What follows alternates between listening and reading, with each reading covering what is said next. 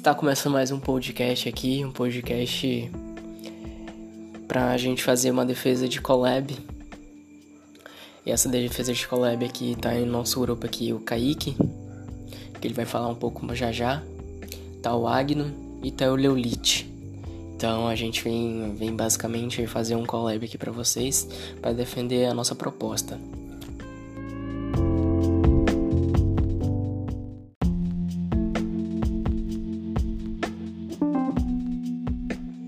Passar aqui pro Kaique, o Kaique vai falar um pouco mais aqui para vocês.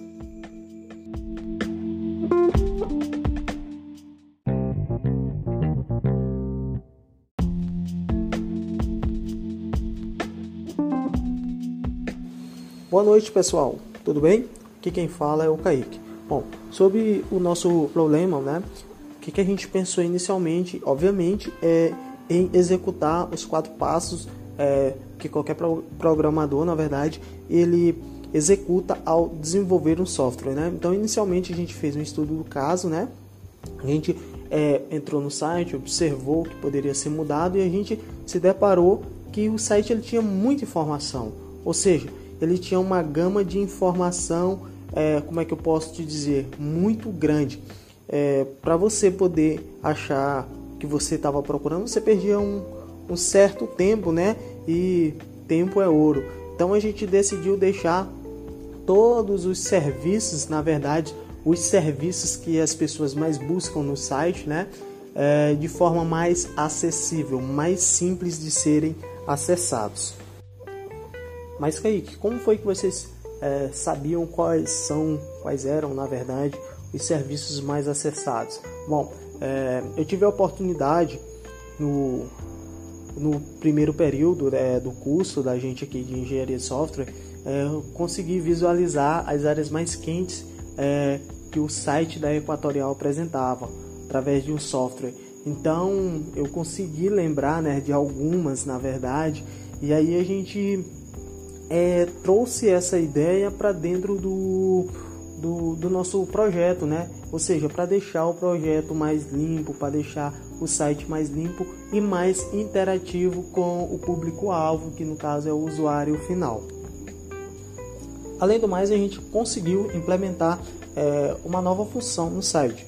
É, função essa que é muito simples, só que não tinha, né? Acho que passou despercebido, não tinha na Clara, não tinha no, é, no call center, né? E muito menos no site. É, a função é, era simples. Basicamente, o usuário solicitava a troca de registro de, de lugar. É incomum? É, mas acontece, principalmente como aconteceu comigo é, nos últimos dias.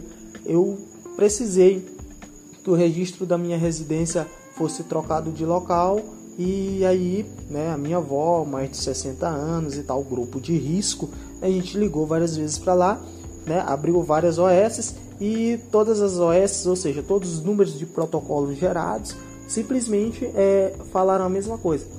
Tem que se dirigir até um posto físico da Equatorial.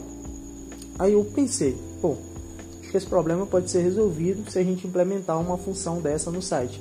Então aí a gente é, implementou essa função de um religamento é, de emergência de troca de registro, na verdade, de emergência que eu achei muito interessante implementar. Por quê? Porque estamos vivendo em uma pandemia, ou seja, é, todos os órgãos né, falam para que as pessoas, principalmente as pessoas do grupo de risco, permaneçam em casa.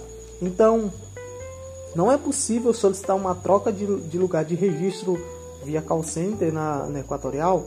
Bom, achei uma falha de sistema, né? Ou seja, tanto no call center quanto na Clara, quanto no site não era possível isso, né? E isso quem me diz, eu não estou falando assim que é, foi um, um ponto de vista que eu tive, não.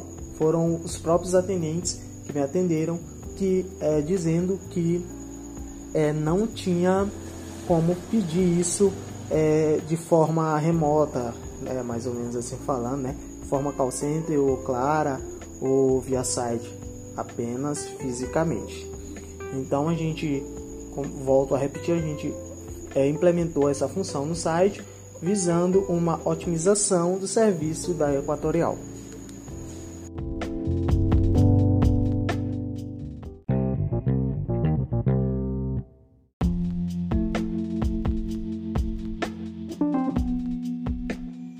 Agora a gente está aqui com o Agner, ele vai falar um pouco agora sobre a parte de desenvolvimento do front-end.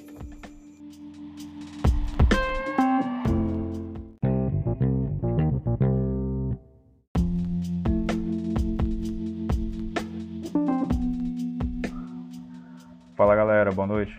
Aqui é a Agno. É... Eu queria falar um pouquinho do front-end da página, tá? A nossa proposta inicial é criar uma página mais concisa, que é um pouco diferente da página atual da, da, da Equatorial, que tem um certo acúmulo de informações. Que às vezes para o cliente isso não é tão interessante, principalmente quando se trata de uma prestadora de serviços, tá? É, ele não quer saber histórias, notícias, ele quer usar serviços básicos como segunda via de conta, algum religamento de emergência, ou enfim, ou reclamar alguma ou registrar alguma reclamação. Então a página ela, basicamente ela está em Bootstrap, tá? Tem bastante CSS nela, tá? Tem um pouquinho de JavaScript em alguns botões, tá? Quando abrir e fechar uma janela, ainda não tem nenhuma interação com o banco de dados, tá? Não tem nenhuma interação ainda com o servidor, tá?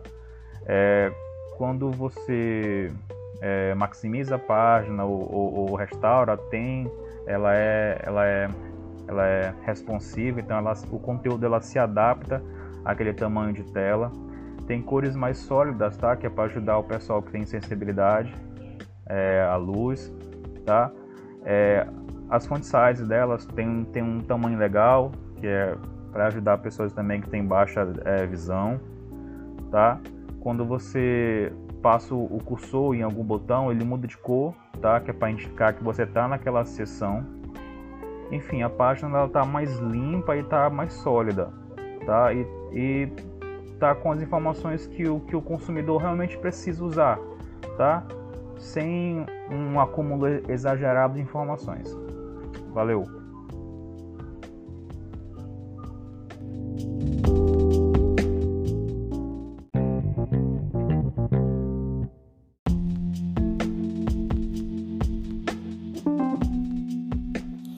Então é isso.